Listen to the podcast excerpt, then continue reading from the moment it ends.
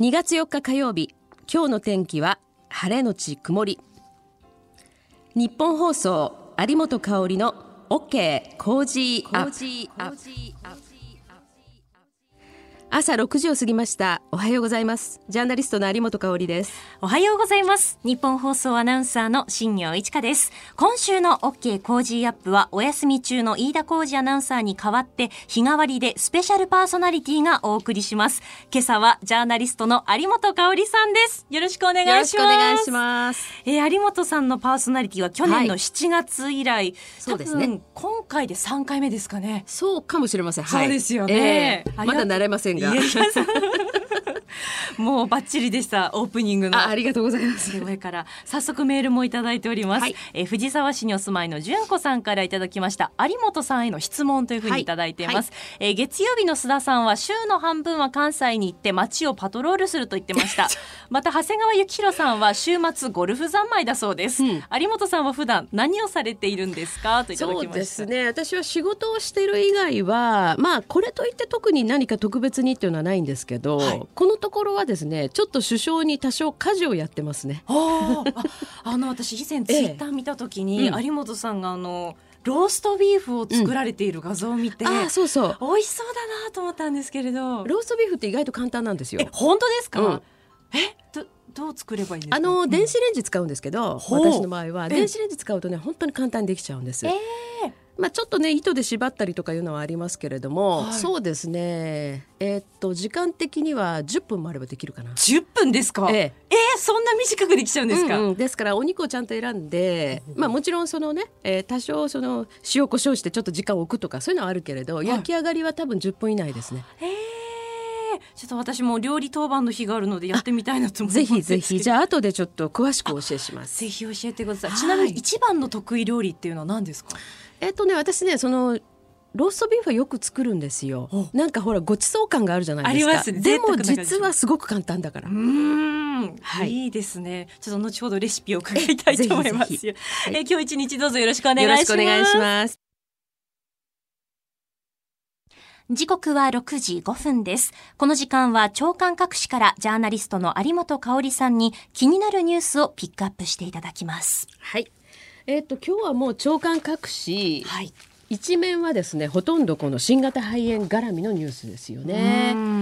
ですから、まあ、あの各紙取り上げるその視点がね少しずつ違うんですけれども、はい、えっとちょっと気になったのはですね、えー、例えばあの日本経済新聞がえー、そのいろんなね、えー、中国の都市が、えー、戦略都市が機能不全になってるとかですね、まあ、世界貿易にもその縮小リスクがとか、まあ、そういう経済面のことを言ってるんですけど朝日新聞が、その春節明けの上海株が急落してると。まあ、そういうその経済への影響を懸念する記事を一面トップにしてるんですよね。はいでまあ、あのこれはこれでね一つ大きな影響だというふうに私は思いますけれどもまた後ほどねこのニュースは詳しく触れますが、はい、要するにそれよりも何よりも日本国内の感染の広がり、はい、このリスクをできるだけ小さくするために何が必要なのかっていうことですね。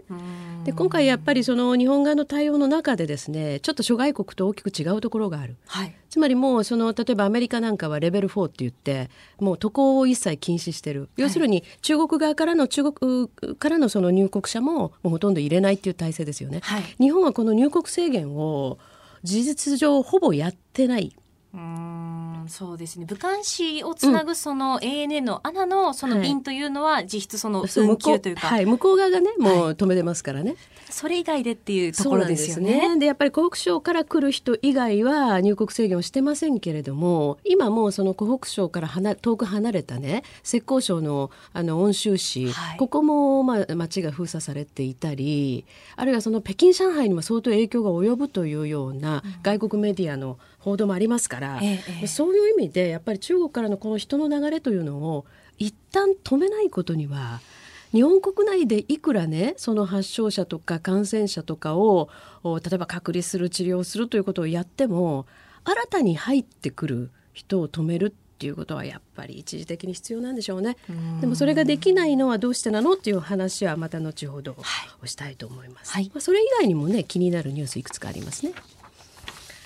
あのなんか豊島園って新業さん豊島園って私行ったことないんですよね豊島園は。私も。あ本当ですか？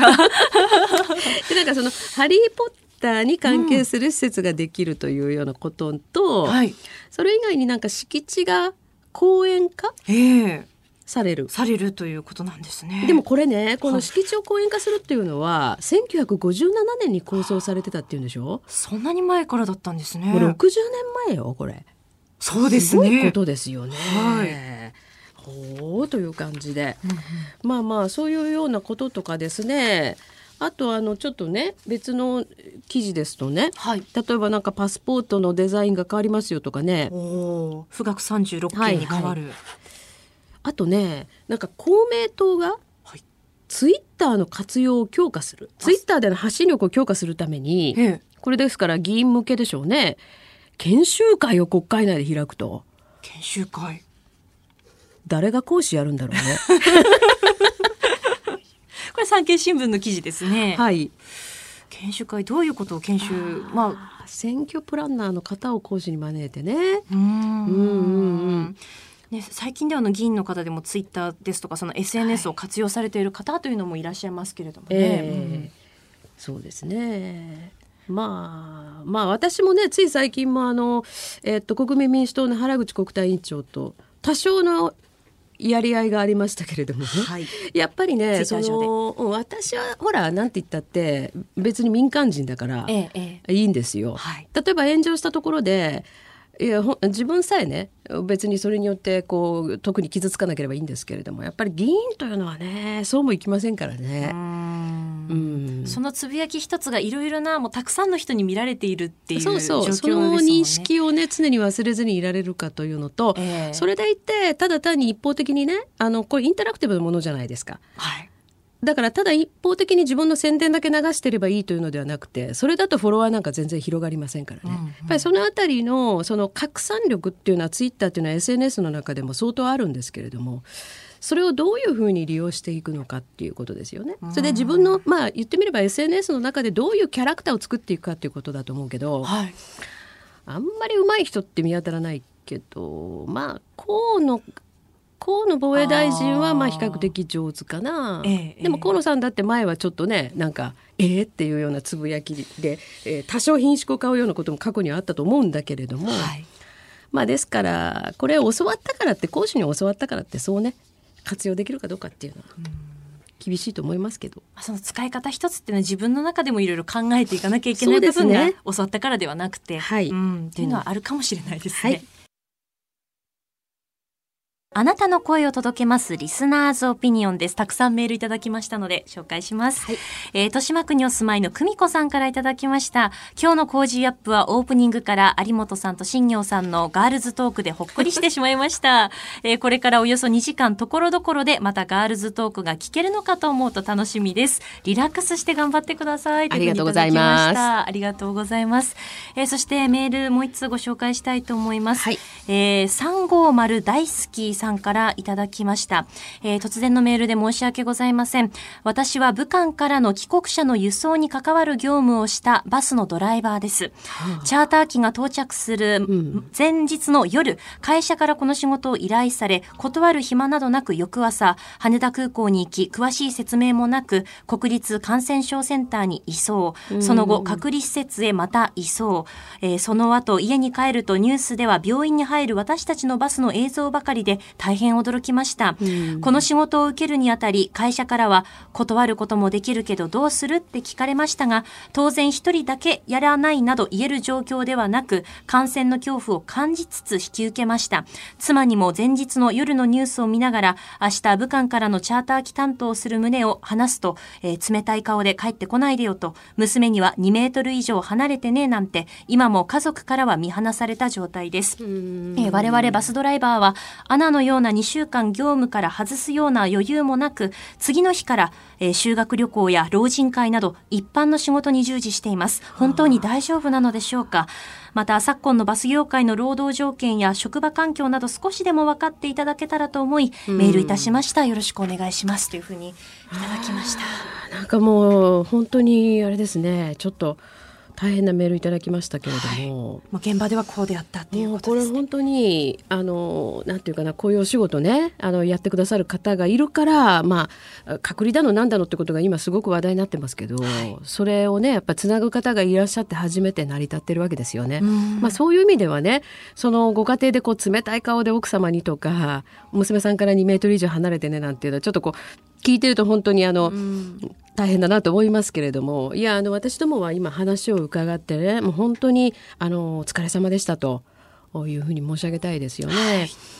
ただですねやっぱりそのこれに類するようなことで言いますとね、えあの奈良で、えーと、バスのやはり運転手さんがまあ、おそらくそのバスに乗せたお客さんから感染したんだろうということで、はい、えー、まあ、発症されましたよね。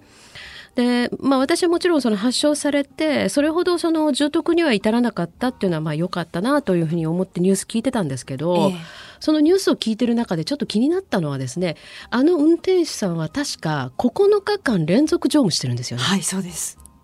これはむしろそっちの方が問題だったんじゃないか、うん、で東京と関西とあの往復してるじゃないですか、はい、これはねちょっと労働環境が過酷すぎますよね。その免疫が落ちている中でもしかしたらというのも考えられなくはない、うん、ですからやっぱりそのインバウンドとかねいろんなものがこうどんどん盛んになってきた中で、はい、やっぱりこの輸送関係のお仕事されてる方々には相当そもそもかなりのそのなんというかな重いえ労働が課されていたんじゃないか、まあ、そのあたりも今回ねいろいろ見直す必要があるんじゃないかなというふうに思いますね。はい。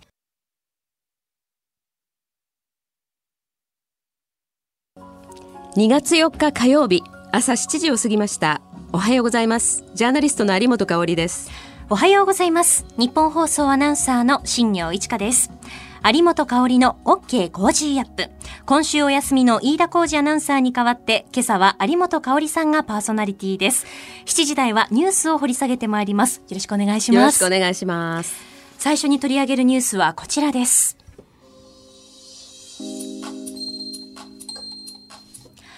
IR 汚職をめぐり、東京地検特捜部が秋元議員を追起訴。カジノを含む IR 統合型リゾート事業への参入をめぐる汚職事件で、東京地検特捜部は昨日、中国企業側からさらに385万円相当の賄賂を受け取っていたとして、衆議院議員の秋元司容疑者を収賄罪で追起訴しました。賄賂額は前回の起訴分と合わせておよそ760万円相当になります。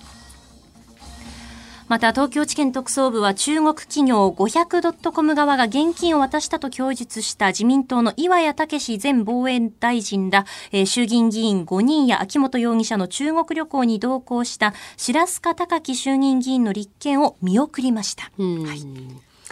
はいあのー、これね、えーと、ちょっとそもそも、ええ、まあ、IR 汚職っていうふうにずっと言ってるじゃないですか。え、でこの IR 事業に IR っていうのはまあ統合型リゾートリゾートのことですね、はい、要するにそのカジノってよく言われるけど、まあ、カジノを一部含んだあらゆる施設を統合したリゾートということなんですが、はい、ここにね参入を図るために、まあ、議員にえー、お金を渡したということになってるんですけれどもねこの事件はね非常に実は分かりにくい事件なんですよ。はい、というのはあのこの、まあ、お金を渡したとされる 500.com という中国企業の日本法人。はい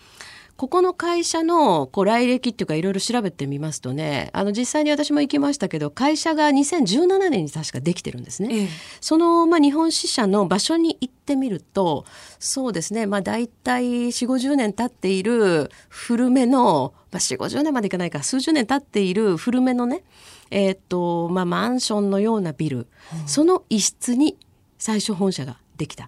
その後はレンタルオフィスなんですよね。でその最初にできた古いところもですね要するにその4社ぐらい同じ住所で登記がされていて、はあ、つまりそれはもう本社をただ置いてるだけ？実態がない、ええ、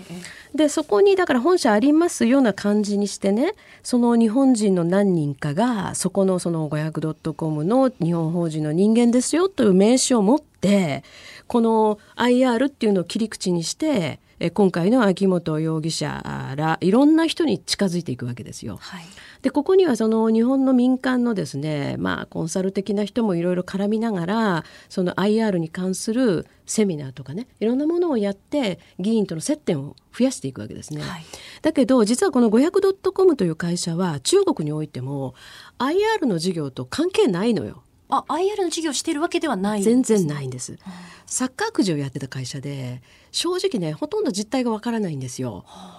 ですからねあのまあ、もちろんこの後ろにねいろんなその、まあ、中国のかなり、えーとまあ、幹部ともつながりがあると思われるようなえー、企業とかですね、はい、IR 関係の企業とかあるいはそのリゾートカジノを運営している大企業とか、まあ、そういうものは後ろにいるとはいうもののこの 500.com 自体は、まあ、そのフロント的な役割でむしろ日本の政界にお金を含めて接点を作ることが目的の会社だったんじゃないか。実際に参入して事業をやりたいとかそういうことじゃなくって、はい、とにかく日本の政治家をね取り込むことが目的の会社だったんじゃないかというふうにしか見えない。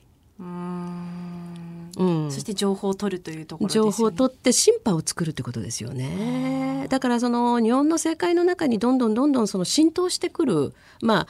こう切り込み対照的なね役割の会社だったんだなと。だから会社の実態事業の実態ほとんどないんですよ、うん、日本においても、はい、まあそういう意味で逆に気味の悪い話。そうですよね、うん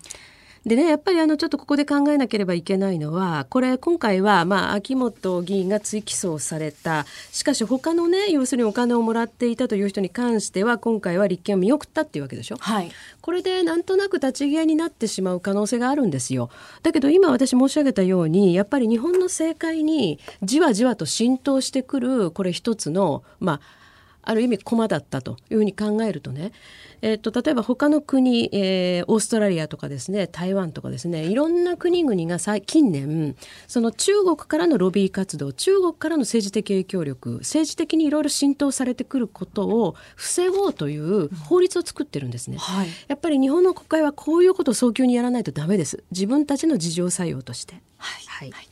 えー、この時間は IR 職をめぐり東京地検特捜部が秋元議員を追起訴のニュースを取り上げました。おはようニュースネットワーク。東京有楽町日本放送キーステーションに全国のラジオ局21局を結んでお届けします。おはようございます。ジャーナリストの有本香里です。おはようございます。日本放送アナウンサーの新業一華です今週は飯田浩二アナウンサーがお休みです。今朝は有本香里さんと一緒にお送りします。この時間に取り上げるニュースはこちらです。習近平指導部新型コロナウイルスの対応の誤り認める。中国の国営通信新華社によりますと、中国共産党の習近平国家主席ら党最高指導部は3日、新型コロナウイルスによる肺炎に関する会議を開き、感染症対応に誤りがあったことを認めました。中国指導部が誤りを認めるのは異例のことです。えー、また加藤厚生労働大臣が入国制限の拡大も示唆したということですね。はいあの確かにね、えー、中国共産党の指導部が誤りを認めるのは異例のことなんですけれども、はい、もうこれ今世界的に大変なことになってますからね。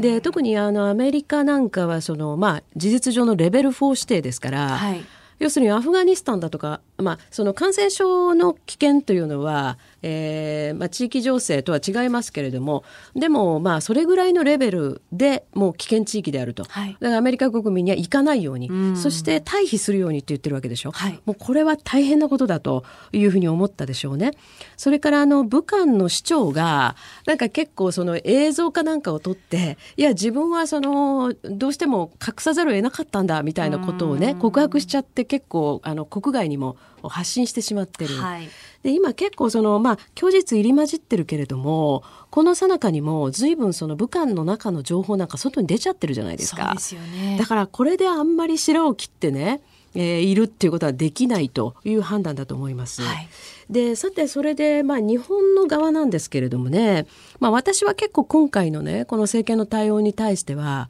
案外批判的な人間なんですよ。はい、というのはですねやっぱり普通にこれ考えてみていただけると。ええ例えばこの新型コロナウイルスというのが今まだどういうものなのかっていうのははっきりしないですね。はい、だからそれはね、まあ、専門家の方々にお任せするとしてそのまあ、えー、っと毒性がどのぐらいなのか感染力がどのぐらい強いのかっていうことの分析もまだあ定まっていないんです、はい、しかしねやっぱりこのような事態に陥っている特にね武漢って1000万の都市ですよ、はい、つまり東京と同じぐらいの規模の都市でしょ、ええ、そこが封鎖するっていうのはただごとじゃないですよね。でさらにねなんかあの要するに雲州、はい、えー、浙江省ですね。ここも、えーと、これも、えー、ちょっと終焉を含めれば多分1000万ぐらいの規模ですよね。そこも封鎖されている。そうですね。市民の外出が原則禁止。禁止ですよね。はい、これはもうただごとじゃなくて、で、しかも日本国内でも人から人に移ってるわけでしょ？はい、でそうであるならば、例えばその、今感染した人、あるいはその感染があるかどうかっていうのを確認してね、例えば隔離して治療する云々ということだけじゃなくて、やっぱり外から、感染してる疑いの高い人たちが入ってくるのを止めるしかないですよ。他の国々はみんなやってんですから、はい、アメリカもそうだしヨーロッパもイギリスなんかは、えー、ブリティッシュエアウェイズはもう数日前に全部あの中国便を止めましたよね。はい、でシンガポールなんかもそう台湾もそう、えー、やっぱりここが日本は入国制限が遅れてしまってるんですよね。でその結果と言っていいのかもしれませんけれども中国外では最も感染者の多い国の一つになってるじゃないですか、はい、そうです。日本が、はい、ですからねやっぱりこういった通常とは全く違う非常事態想定できない事態が起きた時に今までとは違うんだから要するにその果断にねもう政治決断をしてでも通常とは違う対応を取れるかどうかっていうことですよ国が。で無論日本の場合はその法律上のね、えー、まああその後ろ盾がないとできないとかですね、まあ、いろんなことは言うんだけれども、はい、じゃあ何のために国会開いてんのって話でね、うんうん、国会でじゃあさっさとその特措法でも何でも作りなさいよと。いう話だったりするんだけれども、えー、国で国会では相変わらず桜なんてやってるわけじゃないですか。だからねやっぱりねこの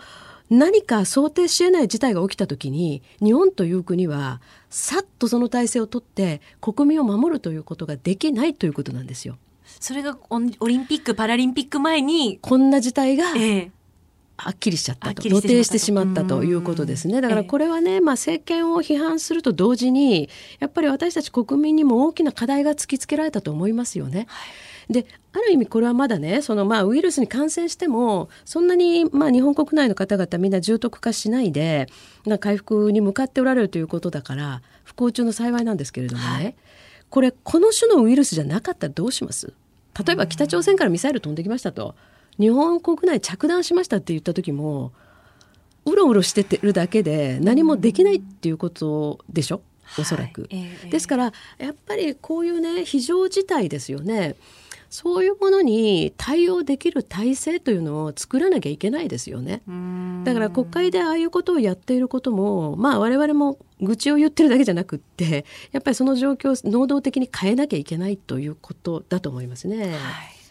どうしてもその他の国と日本とでのその対応の差というのが今現在出てきてしまっている、うんはい、歴然としてますよね。うん、ですからそこはね要するに政治家が政治決断、まあ、できるできないはその政治家要するにトップに立つ政治家たちのお、まあ、意志の強さにもよるかもしれないけれどもでもやっぱりそういう日本は立て付けになってないっていうことも問題なんですよ。これは国民としてやっぱり今回肝に銘じる必要のあることだと思いますね。はい、はいえー、まず1本目は習近平指導部新型コロナウイルスの対応の誤り認めるというニュースを取り上げました。えー、続いて取り上げるニュースはこちらです。アメリカ大統領選挙候補者指名争いをスタート。11月のアメリカ大統領選挙に向けた候補者選びの初戦、アイオワ州の党員集会が現地時間3日行われます。野党民主党は最新の世論調査で4人が接戦を繰り広げられ、繰り広げています。えー、アメリカ大統領選挙民主党の主な候補としてはジョー・バイデンさん、えー、バーニー・サンダースさんエリザベス・ウォーレンさんピート・ブディジェッジさんということなんですね。うん、はい、はい、あのこのピート・ブディジェッジさんという人はインディアナ州サウスペンドの市長ですね。でこの人が38歳という以外は残りの3人はみんな70歳以上の高齢なんですよ。えうん、でこのまあまあちょっと選ばれる可能性は低いけれどもブディジェッジ元その市長はですねそうそうなんですよ。同性愛者であるということを公表してる、はい、まあ、こういうねあの今アメリカ政治家結構多いんですよね。ええ、で8カ国語をしゃべるというね、まあ、非常にその新しい人なんですけど、まあ、ちょっと今回選ばれる可能性は低いかなというところですね。でバイデンさんが一番有利ということになってるんですけど。えやっぱり今回民主党はねすごく多くの候補者が出て、はい、でそれはそのたくさんの人が手を挙げて元気があっていいねっていう話じゃなくてですね、ええ、要するに民主党という党派がちょっと今後どうなっちゃうのという感じなんですよね。え、でまあ、今の段階ではですからトランプ大統領に有利でトランプ大統領の弾劾弾劾って言ってたけれどもこれも結局何でもなかったという話でしょう。はいですからこれねちょっと今ね世界的に起きてるんだけどイギリスがブレクジットって言って要するに EU から離脱しました。はいで、まあ、保守政権ですよね。それからそのアメリカも、まあ、トランプ大統領の出現によってこの要するにリベラルの民主党というものがちょっとこう方向性が見えなくなっちゃっててとにかくトランプさん攻撃をやることしかなくて新たな自分たちがそのこう国民に提供できるその道筋みたいなものが見えなくなっちゃった。で日本においてもそうでしょ？ね、日本の野党が一体何を国民に提供してくれるのかっていうのは全然見えないし、えー、多様性とかね、まあ、リベラルの人がよく言うそういう言葉だけは踊るんだけれどもそれ一体私たちにとって変な言い方ですけどどう美味しいのっていうね見えないじゃないですか。そうですね、うん、それからねもう一つね大事なことはその保守とかリベラルとか言うんですけれども例えばトランプ大統領のやっている政策、はい、あるいは安倍総理のやっている政策これよく見ると実は左派的な政策をかなり取り込んでいるんですよね。そこで左派の人たちが自分たちの要するこう寄って立つものがアピールするものがなくなってきてでその勢いポリコレの方に行っちゃったり、あるいはその、まあ、今の、ね、大統領とか総理大臣をもうただひたすら追及するということになっちゃって、いやあなたたちその国民にその私たちのその生活とか今後どうしてくれるんですかみたいなねところが示せなくなっちゃってると。はいいう状況ですね。ですからそういう意味でこのバイデンさんもね疑惑追及という民主党を言っていながらこの人自身がそのウクライナで息子さんのね件やなんかでだいぶ怪しいところもあるわけだから、はい、ちょっとやっぱりこれは民主党の候補厳しいんじゃないかなというところ。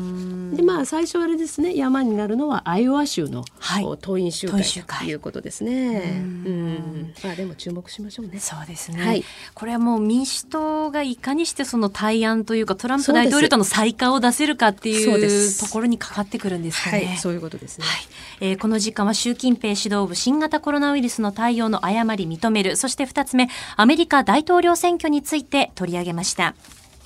以上、おはようニュースネットワークでした。今日はジャーナリストの有本香里さんとお送りしました。日本放送ではこの後も有本さんにお付き合いいただきます。有本香里の OK 工事アップ。今朝はお休み中の飯田浩二アナウンサーに代わってジャーナリストの有本香里がお送りしております引き続きよろしくお願いしますお願いしますこの時間は教えてニュースキーワード今朝取り上げるのはこちらです JOC が東京オリンピックの3つの役割を明確化。JOC 日本オリンピック委員会は昨日、東京オリンピックを通じて果たす役割と戦略を発表しました。役割としてアスリートの育成、支援、オリンピズムの普及、推進、国際総合大会の派遣、招致、国際化の推進の3つを掲げました。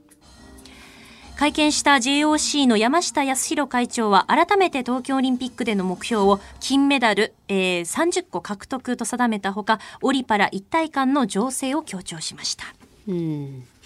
あのこのオリパラの一体感の情勢っていうのは非常に重要なことですよね。よね。はい、はい、あとそのなんか、えーと、選手がその被災地を訪問するとか、うん。はい、そういうようなプランもねあるようですけれども、えー、ただねやっぱり今この先ほどのねニュースでもお伝えした新型コロナウイルス、えー、これの感染拡大があの大体ウイルスっていうのは、まあ、ある程度で数ヶ月で大体収束していくとは言われているんですけれども、はい、これが果たしてその東京オリンピック・パラリンピックの開催に影響するのかしないのか。はいでこれはさすがにねあの国会でも、まあ、そういう質問が出てですね、えええどうなんですかということについては、まあ、安倍総理はそのオリパラへの影響を及ぶことないようにと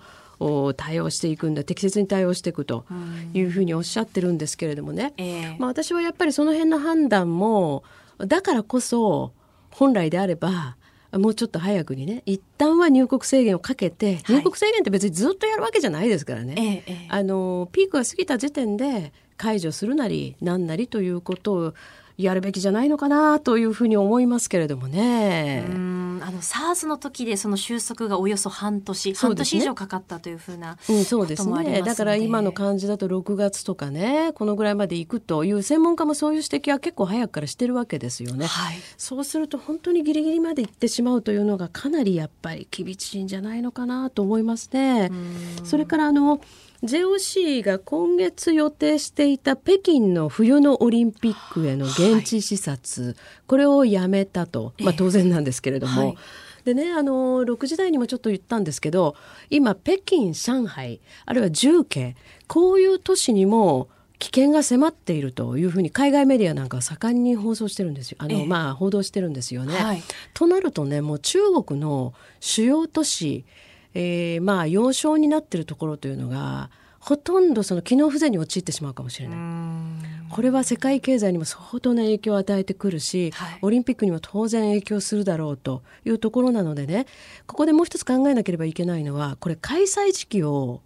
少し後ろにやるというようなことをね、えーえー、緊急でねやっぱりその話し合うことできないのかとこういう提言をやっぱり日本もするというところも含まないといけないでしょうね。そうですよね。うん、開催実況その7月で本当に始まって大丈夫なのかということですよね。うん、そうですね。やっぱりこれはもう本当に健康にもちろん選手はもちろんですけれども世界中から観客集まるわけですから。えー、まあそういうことが可能であるのかどうかというところの問題提起をするかどうかですね。それからさらに言うとねあのこのまあオリンピックに関しては10年後に札幌でまたオリンピックをね、はいえー、招致しようというような動きもありますよね。ですからまあ日本はこのオリンピック・パラリンピックということでいろんなそのステップアップのきっかけっていうことを考えてたわけですね。ここにやっぱり大きく暗雲が立ち込めているのがこの新型コロナウイルスですから、うん、そういう意味でもねやっぱりここにメリハリの効いた対応をする必要があるというふうに思います。だからそこがそのどういうふうにね日本政府が行動を取っていくのかというところですよね。はいえー、この時間の教えてニュースキーワード JOC が東京オリンピックの3つの役割を明確化というキーワードを取り上げました。えー、ここでメール一通紹介します。はい、えー、木更津市にお住まいの陽介さんからいただきました、えー、新型コロナウイルスオリンピック開幕までに収束してほしいです。ちなみに有本さんは東京オリンピック・パラリンピックのチケット当たりましたか？というふうにいただきました。当たったんですよ。当たりましたか？やりましたね。ええ、何ですか？私ね、ビーチバレー。ビーチバレーそう。で、ナイターなんですよね。あ、もうちょうどいいですね。いいでしょ？なんかお台場で。えー、うん、そうなんですよ。新業さんは、私は、えっ、ー、と、女子ラグビーの予選と、女子バスケの予選が当たりました。だからそれもいい。でも、それお仕事？いや、じゃなくてプライベートです。あら、はい、いけるとは限りませんので、うん、確かにね、飯田さんはなんか水泳かなんかって言ってましたけどね。水泳の決勝が当たったみたいで。それはいいです、ね、みんなからいいないいなっていうふうに言われてましたけれどもね。だからこれもねそういう意味で私たちもチケットどうなっちゃうんだろうっていう。そうですよね。もし大会の日程が変わるみたいなことに、まあ、万が一ですけれども、なったら、万が一っていうか今ねいろんな状況があるのでねさっきも申し上げたような、はい、どうなっちゃうんだろうと。この時期がずれちゃうとまたチケットもこうやり直しっていうことになっちゃうんですかねどうなんでしょうね。まあ本当無事に開催されることを祈りましょう。お休み中の飯田浩二アナウンサーに代わって、ジャーナリストの有本香里と新業一華がお送りしています。さあ、えー、ここだけニューススクープアップのコーナーになりますけれども。ちょっとプレッシャーですね。ちょっとあの、飯田さんがいつもあの、はい、キャキャしてるので、あれかと思うんですけれども、はい、あの、有本さん流で。わ、かりました。今日ラストのニュース、お願いします、ここだけニューススクープアップ。この時間、最後のニュースを、スクープアップ。中国が旧正月の増発便の名目で武漢の台湾人にチャーター機を用意。新型コロナウイルスによる肺炎の問題で封鎖された中国の武漢市に残っていた台湾人の一部が昨夜、旧正月の増発便の名目で中国側が用意した民間機で台湾に向かいました。武漢にはこれまでおよそ400人の台湾人が足止めされていると見られておりまして、うんはい、現地の台湾人を帰国させようと、えー、台湾側はチャーター機の発見を中国当局に打診していましたが、はい、回答なかなか得られず、はいね、台湾の蔡英文総統1月30日に働きかけを続ける方針を示していました。うん、そうですね。あの、まあ、日本の国内でもなんとかこれ台湾のために力になれないかっていう声も随分ありましたけれどもね。まあ、ただあの私は皮肉っぽくいや中国は常にその台湾は中国の一部だと言ってるんだったら自国民を送り届けることしなくていいのと。まあ、これは嫌味として言ってたんですね。はい、ただ今回ですね、このチャーター機に関しては、まあ日本は他よりも早くもう3機飛ばして、まあ多くの方が帰ってこられていて、まあだからその分感染が発覚した人も多いということも言えるんですけれどもね。えーしかし、これあの、新業さんね、例えば日本に帰ってくるチャーター便って、いつも明け方とか朝早くとかついてるじゃないですか。ええ、これどうしてかわかります？国に順番があるからとかですか？もちろんその政治的に中国が、えあの今とりあえず大事にしとこうと。まあアメリカなんかはもともとね、えー、当然そうだと思うんですけれどもね、はい、その受け入れるよって決める順番が早かった、え、そうじゃなくてねこの飛んでる飛行機を飛ばす時間帯っていうのは、はい、夜なんですよ。みんなが寝静まった時なんです。ええ、それどうしてかっていうと昼間とかに飛ばすとね外国の飛行機がこうばなんとなく飛んでるというのが市民に見えるとあなんか外国人は脱出してるじゃないかっていうふうに言われるからっていうことなんですよ。つまり市民はもう封じ込められてるわけでしょ。ええ、ですからそういう意味でやっぱりさっきのねその、まあ、習近平指導部が一応ね責任を認めた。責任をっていうか、まあ、要するにちょっと、まあ、初動にね問題があったということを認めたと、はい、まあ、でもこれも結局武漢市長が悪いみたいな話になるかもしれないから、まあ、非常に曖昧なんだけど、ええ、要するに自分たちが攻めを負わないようにっていうところにはかなり気を配ってるんですよ一連のことがね。まあそういうようなこともありましたけれどもそれ以外にですね言うとまあ結局これで今回台湾の国内でじゃあ例えばなかなかチャーター機が飛ばせないと言ってこれで蔡さんに何やってるんだっていう声が上がるかと思いきやそうじゃなくて、はい、これ以上グズグズするとやっぱり中国はとんでもないっていう反中感情をより大きくしてしまうというところでまあじゃあ送り届ける便をしかもその旧正月の増発便という名目で出しますっていう、えー、まあ非常に政治的な決着をしたわけですよね。はいでまあこういうことがいろいろありましたけれどもやっぱり台湾に関して言うといろいろとねその問題が今回もはっきりしてこれ SARS の時から何一つ変わってないんですけど、はい、要するに WHO が台湾を排除してたじゃないですか。はい、で私ちょうどねえっと20武漢が閉鎖される前の日だったかな2 2 3日ぐらいにえー、たまたまちょっとある人を取材したんですね。はい、そしたらあの日本のね有力国会議員のところにも結構台湾の関係者が、まあ、相談に来ていてそれはどういうことかっていうと要するに WHO の、えー、研究会議から台湾排除された。でも台湾側は自分の国内でどういうことが起きてますと、今回のこの特に感染症に関してですねどういうことが起きてますっていうことを WHO に報告上げてるんですよ。はい、で普通は報告上げたら WHO からもフィードバックがもらえるというのがまあ普通の国なんだけれども、ええ、台湾に関しては報告上げても上げても全然フィードバックがないんですって。梨のつぶてでこれあんまりにもひどいだろうと。でねあの、まあ、蔡英文総統もこのところその、まあ、国連機関への呼びかけなんかをしてる時に、まあ、こうおっしゃってるんですけど貿易つまり貿易というのは防ぐ疫病の疫ですね、はい、貿易に抜け穴があっっては意味ないじゃないかと。全くその通りなんですよ。台湾を排除してその政治的にねつまり中国の影響力で WHO がそれに屈して要するに台湾を排除してますと。そんなことやってたら感染症っていうのはこうやって国境を越えて蔓延してしまうものなんだから、はい、意味ないでしょっていうことなんですよ。ええ、それが要するに SARS の時と今回とほとんど変わってない。むしろ嫌がらせの度合いがちょっと強くなってると。これ大問題ですね。え、だからやっぱり WHO のおまあその存在意義っていうんですかね。これもやっぱり今回も問われた。でさらに言うと今ちょっとですね非常に中国側も恐れてると言われてるのは途上国に感染が広がってるんですよ。例えばネパール、スリランカ、ベトナム、まあ、こういうところに広がってる。えー、で、今数が出てきてないのがアフリカと中南米なんですね。はいでこれは実態がわからないんじゃないかと言われてるんですけれどもこれアフリカあたりに感染が飛び火したら大変なことになるんじゃないかと。やっぱり医療のね行き届かないところだし、はい、衛生状態もやっぱり良くない地域が結構あるでしょ、だから相当これひどいことになるんじゃないかでさらに言うと中国はもうここ10年以上ですねアフリカにものすごい投資をしてきてるわけですよ。えー、えーであるにもかかわらず、はい、自分たちのところから発生したこの感染症によってアフリカ自体も相当大変なことになってしまう危険性があるというのをかなり焦っているんじゃないかと、まあ、こういうことも言われているんですね。でさらにはですね、はい、そのまあ、台湾との関係ということで言いますとあの台湾の蔡英文総統がまた、えー、いろんな形でですねアメリカとこう連携を強めている。うんうん。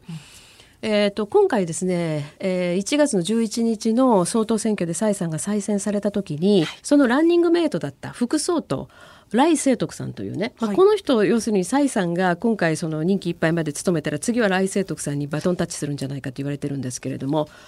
あのまあまあイケメンの政治家なんだけど、えー、っとまあ、市長経験もあってですねこの人がその今度アメリカ行きますと。はいで彼はですね蔡さんよりもかなりこう起承鮮明に台湾独立っていうことを言ってきた人間なんですよ。ええ、でこの人がまあ顔見せの意味もあるんでしょうおそらくアメリカに行ってですねトランプ大統領とも面会すると。アメリカ政府高官ともそのいろいろ会うと言ってるんですね。でこれはこのトランプ政権になってから、えー、台湾旅行法という法律を作ってトランプ大統領署名しましたね。つまり、はい、えー、台湾とアメリカとの間で、えー、トップを含めた高官がもう行き来しますよと。別に中国にも気兼ねしませんよという新しいフェーズに入ったっていうことを今回実践するわけですけれどもね、まあ、中国はこれに対してもとやかく言ってるほどの余裕も正直今ないという状況なんですね。で一応ライさんは、まあ私的な立場で今回行くって言ってるんだけど、まあ、相当そのですから中国がね今こういう状況の中で台湾もまたあなんていうかなこう政治的に一歩前に出るというようなことをやっている。ですからね私はここでやっぱり WHO に台湾が入るということを日本がもう強力に後押しすべきだと思う。うそれからもう一つ言えるのは、はい、日本は TPP の実質上事務局なわけですよ。ええ、台湾は TPP に入りたがってる。入ることによってメリットある。ですからこれは残りのね国々を日本が説得してこれ全会一致じゃなければ新しいそのお仲間入れられませんからね。そういうその国々をいくつか迎える中に台湾を入れて、えー、TPP を完成させると。いう必要もあるでしょう。だからアメリカと台湾がこれだけやっぱりどんどん前に出てきてそして中国が、まあ、いろんな意味でちょっと今こう苦戦している状況がありますね。はい、ですからそこで日本ももう一歩このアメリカ日米同盟とそれをさらに強化する意味で台湾との実質上の同盟関係を作る一歩をやっぱり今年踏み出すべきだと思いますね。はいあなたの声を届けますリスナーズオピニオンです。メールいただいています。え千葉市にお住まいの60歳、チアバーバさんからです。新型コロナウイルスが世界中に広がる中、習近平さんに、えー、習近平さんは日本にいらっしゃるんでしょうか？これを口実にお断りできないものでしょうかね？というふうにいただきましたね。私は元より大反対なので、はい、これを口実にお断りできたらいいなというふうに私も思ってますけれども。はい、はいこれまたその時期をずらすみたいな話になってくる可能性もあります、ね。うん、まあ、一度延期してるんですけれどもね、えー、あのー、まあでも延期したらいいんじゃないですか？無期延期みたいな感じで。それでいいと思いますよ。であの、まあ、なかなかそうならないんじゃないかなという残念な感じもするのはね、はい、やっぱり今回そのコロナウイルスの件だけじゃなくて、えええー、今年に入ってからもうほぼ1日の例外もなく尖閣諸島には確か4 4隻体制で中国公船入ってきてますよね。はい、でかなりその島に近いところまで来てるという状況でもある。これでねしかもこのコロナウイルスが日本にどんどん感染広がってまあ日本人的感覚で言うならばご迷惑おかけしてる最中でもこういうことやってるわけですよ。はい、ね、日本からはね、要するに二階幹事長が、いや、親戚が病気になったみたいなもんだからとか言って100万枚もね、マスク送ったりとかしてても、こういう集中してくるわけですよね。なんで国賓でお迎えしなきゃいけないのか私には全く理解できませんけれども、まあ、口実としてはこれを口実にするというのは一つあるんだろうと思いますね。はい。はい、ではもう一枚メールいきますね。えっ、ー、とですね、ツイッターでいただきましたね。えー、左膝をリハビリさんからいただきました。中国共産党が誤りを認めたって、それだけアメリカや欧米がきちんと情報を掴んでるんじゃないの。えー、日本は情報機関がないからな。今頃入国制限の拡大って遅すぎというふうに。全くですね。そうです。しかも拡大ってどこまで拡大するかちゃんと言ってないからね。あの、いろんな情報を掴んでる部分はあると思いますよ。で、ただその、ま、さっきも申しましたように誤り認めたって言っても日本みたいにいや誤りがありました申し訳ございませんとか言ってるわけじゃありませんからね。はい、曖昧になんとなくちょっと世論をおちょっとなだめるためにぐらいな話でしかありませんのでね。はい、はいえー、たくさんのオピニオンありがとうございました。ありがとうございました。